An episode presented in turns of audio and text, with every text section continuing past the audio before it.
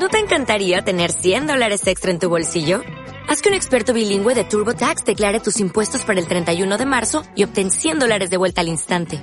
Porque no importa cuáles hayan sido tus logros del año pasado, TurboTax hace que cuenten. Obtén 100 dólares de vuelta y tus impuestos con 100% de precisión. Solo con Intuit TurboTax. Debes declarar para el 31 de marzo. Crédito solo aplicable al costo de la presentación federal con TurboTax Full Service. Oferta sujeta a cambios o cancelación en cualquier momento.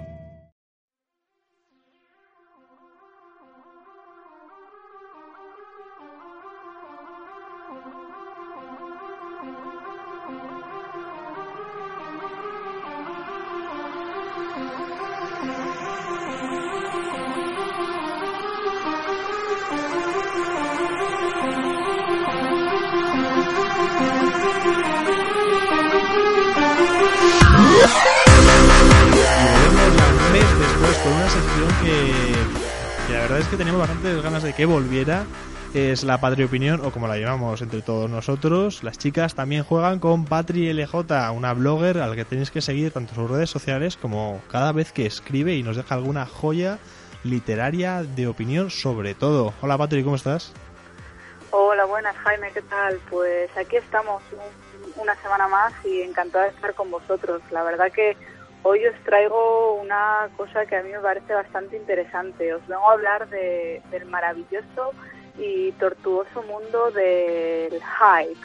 Pero si me permitís, vamos a españolizar el término con esa J jamonera tan característica nuestra. vamos, en definitiva os vengo a hablar del hype en sí mismo. El hype lo, lo tengo yo, Patri, por las nubes con, con el próximo Mass Effect, eh, con el Mass Effect Andrómeda, que creo que eh, compartimos el hype. no, no me hables de Mass Effect porque no, no puedo en, no puedo en mí misma de, todo el hype que tengo. La verdad es que deberíamos empezar a decir eso quizás de tengo el hype alto en vez de, del colesterol, ¿no? Y hablando del colesterol, ¿crees que Danone sacará una especie de Dana Hype o algo así para los jugadores? Porque vamos, venderían bastante. Hombre, visto, visto lo visto, la verdad que, que, todo es posible, pero vamos a ver si no nos desviamos del tema que, que luego al final nos acabamos liando. Eh, os decía que, os vengo a hablar de, del hype, no del hype. Y para ello yo creo que primero debemos saber lo que es, porque quizás de, algunos de nuestros oyentes estén un, poco perdidos, ¿nos parece? Hombre, completamente, sobre todo aquí intentamos explicarlo todo, aunque yo tengo que admitir que hype tenía por esta, por esta sección, ¿eh? que es que un mes es mucho tiempo sin oír tu voz. Pero vamos, cuéntanos cuál es la definición oficial.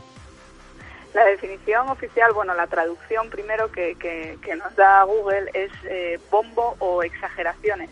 Y, la verdad es que encaja muy bien con, la definición oficial que, nos dice que el hype es básicamente una estrategia de marketing muy inteligente, por cierto, eh, por cierto, en la que la empresa te hace creer que necesitas un producto haciendo mucho hincapié en todo lo bueno de ese producto y, creando una sensación de necesidad que, al fin y al cabo pues no es real. La verdad es que no es por eh, nada, ¿eh? quiero, quiero aclarar que eso me parece un poco feo, me parece muy necesario y el mundo marketing por supuesto se nutre de ello, pero que qué gran decepción y tristeza al final acaba generando en, el consumidor.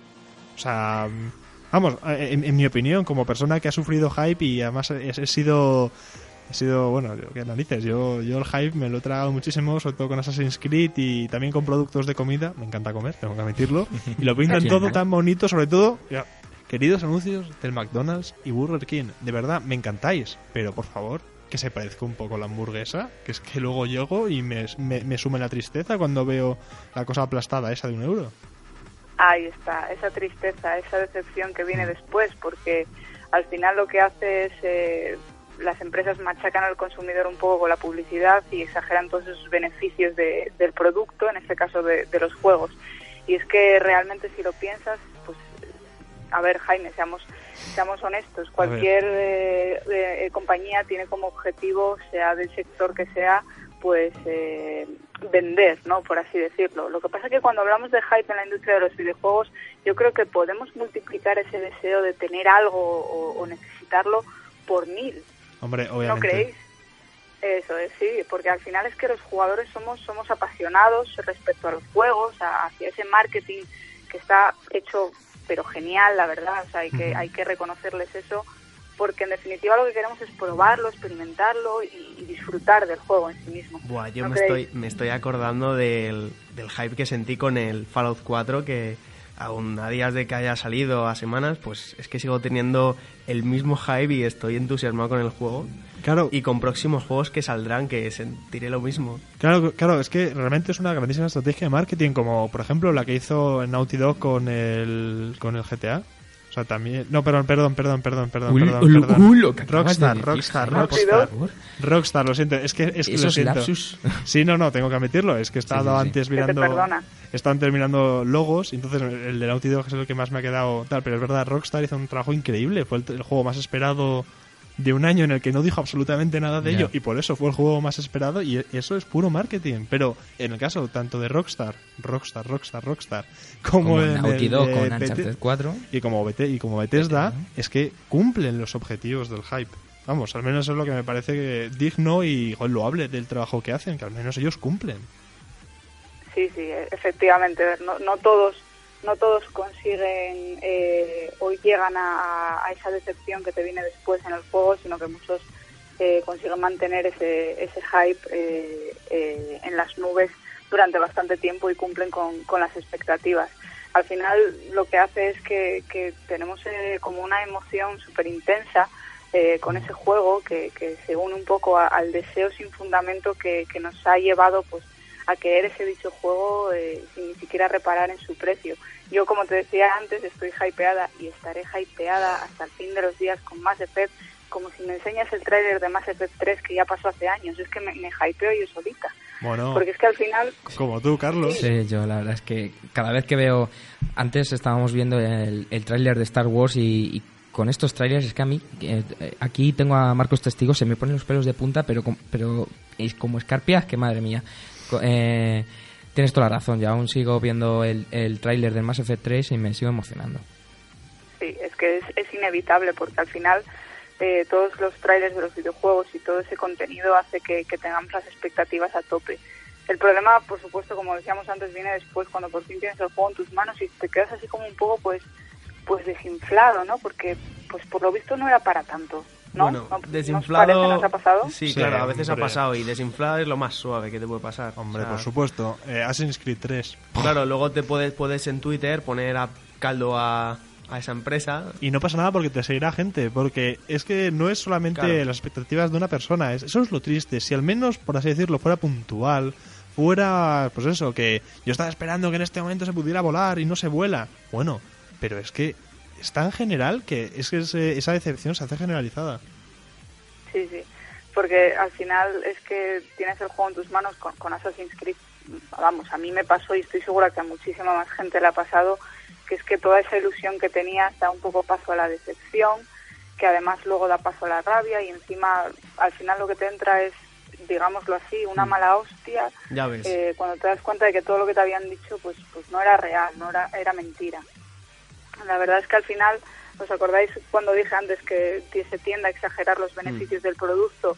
Pues, pues ahí es de donde viene esa decepción, de crear unas expectativas súper altas que no son reales. Y si encima a eso le sumamos el tema del dinero, que es un ser malévolo que nos manipula a su antojo, así lo digo, pues tenemos la fórmula perfecta para, para encontrarnos con, con la decepción. Claro, hablas de, de nuestro dinero, del, del dinero del consumidor. Claro, Claro, claro, sí, sí. Por supuesto, nuestro dinero que quieren y por supuesto necesitan las empresas, porque, porque al final el mayor objetivo de cualquier empresa en este mundo es el de obtener ingresos para poder hacer frente a sus costes y encima pues generar generar beneficios. Y el caso es que la creación de, contenido previo a el lanzamiento del juego y todas las acciones de marketing, de marketing perdón, están pensadas precisamente para lograr ese objetivo lo, lo antes posible. ¿Y cómo lo hace? Pues yo mm, de nuevo he vuelto a investigar, como, como hice en la anterior sección, me encanta investigar, y, resulta que he descubierto que esa gran, esa gran cantidad de los, de los ingresos obtenidos por la venta de un juego, sobre todo estamos hablando de la índole de, de los AAA, no estoy hablando de juegos indie, eh, ocurren en las primeras semanas de su lanzamiento. O sea, los ingresos ocurren en las primeras semanas. Vamos, eh, quieres decir básicamente con las reservas de esos juegos. Claro, eh, eh, eso es, o sea, con las reservas. eh, al final se invierten cantidades ingentes de dinero y, y lo que quieren es recuperar esa inversión lo antes posible. Claro. Por ejemplo, un, un ejemplo que a mí me dejó, vamos, petrificada es el de Destiny. En Destiny eh, he mirado por ahí, por lo visto se invirtieron unos 360 millones de dólares en marketing, que se dice pronto. Pero es que eh, en- solo en su primer día de lanzamiento el juego recaudó 500 millones de dólares. Vamos, que es que el primer claro. día, o sea, recuperaron lo que habían gastado en, No, no, en los pero- primeros días y ganaron más. pe- pe- pero en marketing, si esto, esto en realidad, desgraciadamente, es una cosa que llevamos muchísimo tiempo viviendo en el, bueno, en el mundo audiovisual, en la industria del audiovisual. También en el cine, nunca se hace una película si no sabes que ya la tienes vendida, que ya tienes amortizado lo que vas a gastar. Y no sé, yo es que tengo que admitir que el hype, eh, por haber estudiado también publicidad, lo entiendo, o sea, lo veo tanto bueno, lo veo tanto bueno como natural como malo. Y eso, no sé, la verdad es que estoy, estoy, estoy dividido. Pero vamos, a mí lo de, lo de Destiny me parece una, una pasada y una demostración de que el mundo del videojuego que merece mucho la pena. Pero muchísimo la pena. Y, vamos, si 360 millones a nivel de marketing eh, es, es, una prueba de puedes apostar por ello y te puede salir muy bien la jugada. Eso es, sí, te puede salir muy bien la jugada y estoy de acuerdo contigo con que yo tengo mis dudas eh, en cuanto al hype. ¿Es algo bueno? ¿Es algo malo? No lo sé, pero al final cuando el producto en sí, el juego no cumple nuestras expectativas, ¿quién sufre el bajón por, por no tener lo que nos prometieron? Pues, pues nosotros, a nosotros nos Por toca, supuesto. a los jugadores. Ahí estamos nosotros con el corazón roto, 60 o 70 euros menos y un cabreo interesante, pues.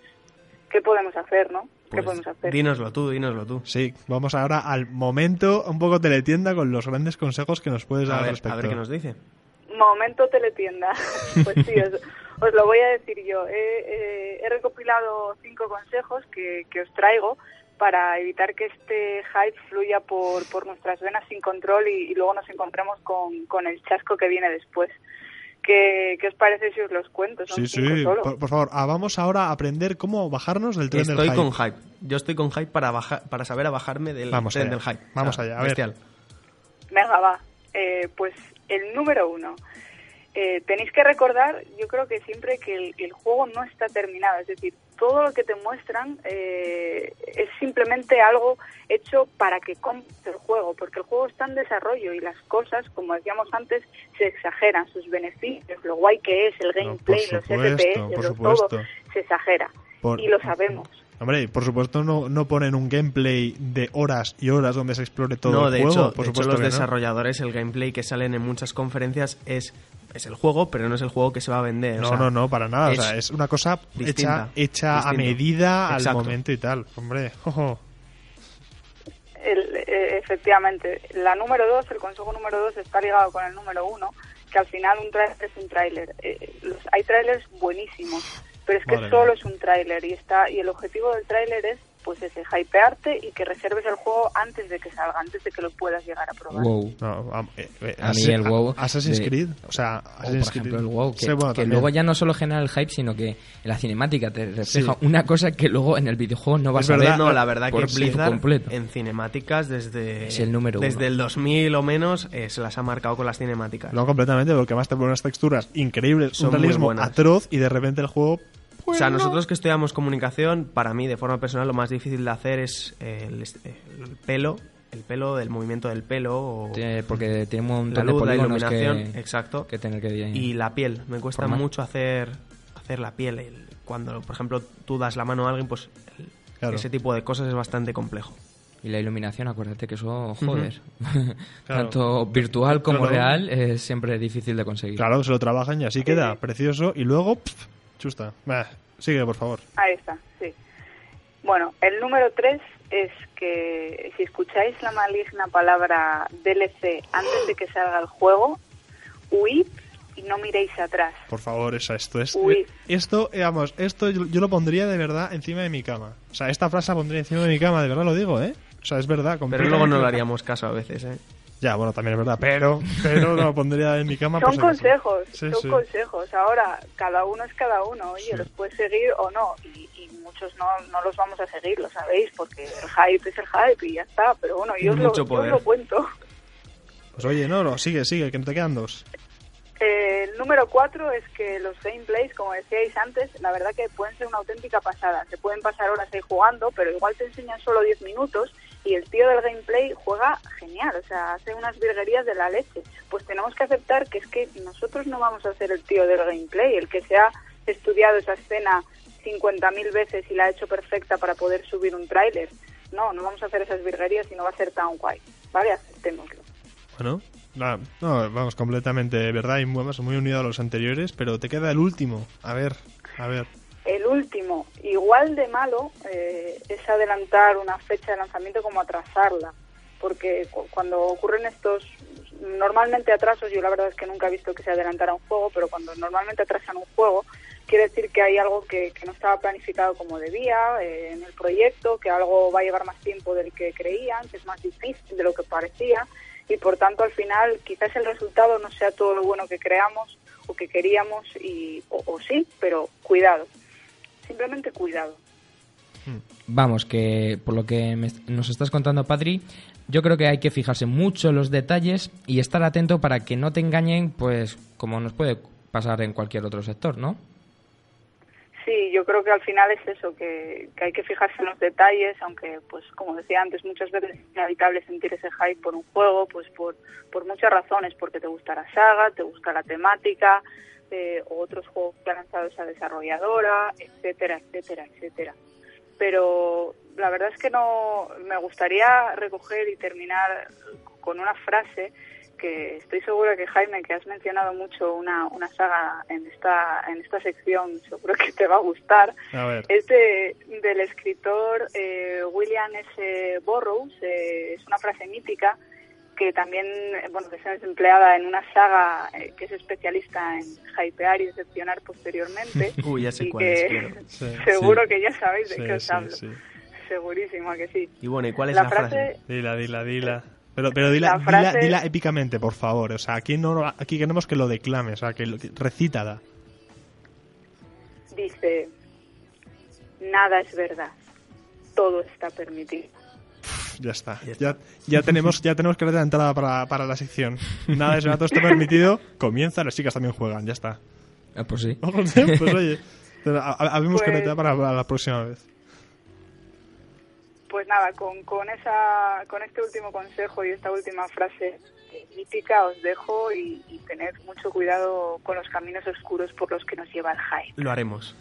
Muchísimas gracias, Patri. Eh, te esperamos pronto y aunque sea el mes que viene, no por ello vamos a tener menos hype con tu sección. Muchas gracias, de verdad. ¿eh?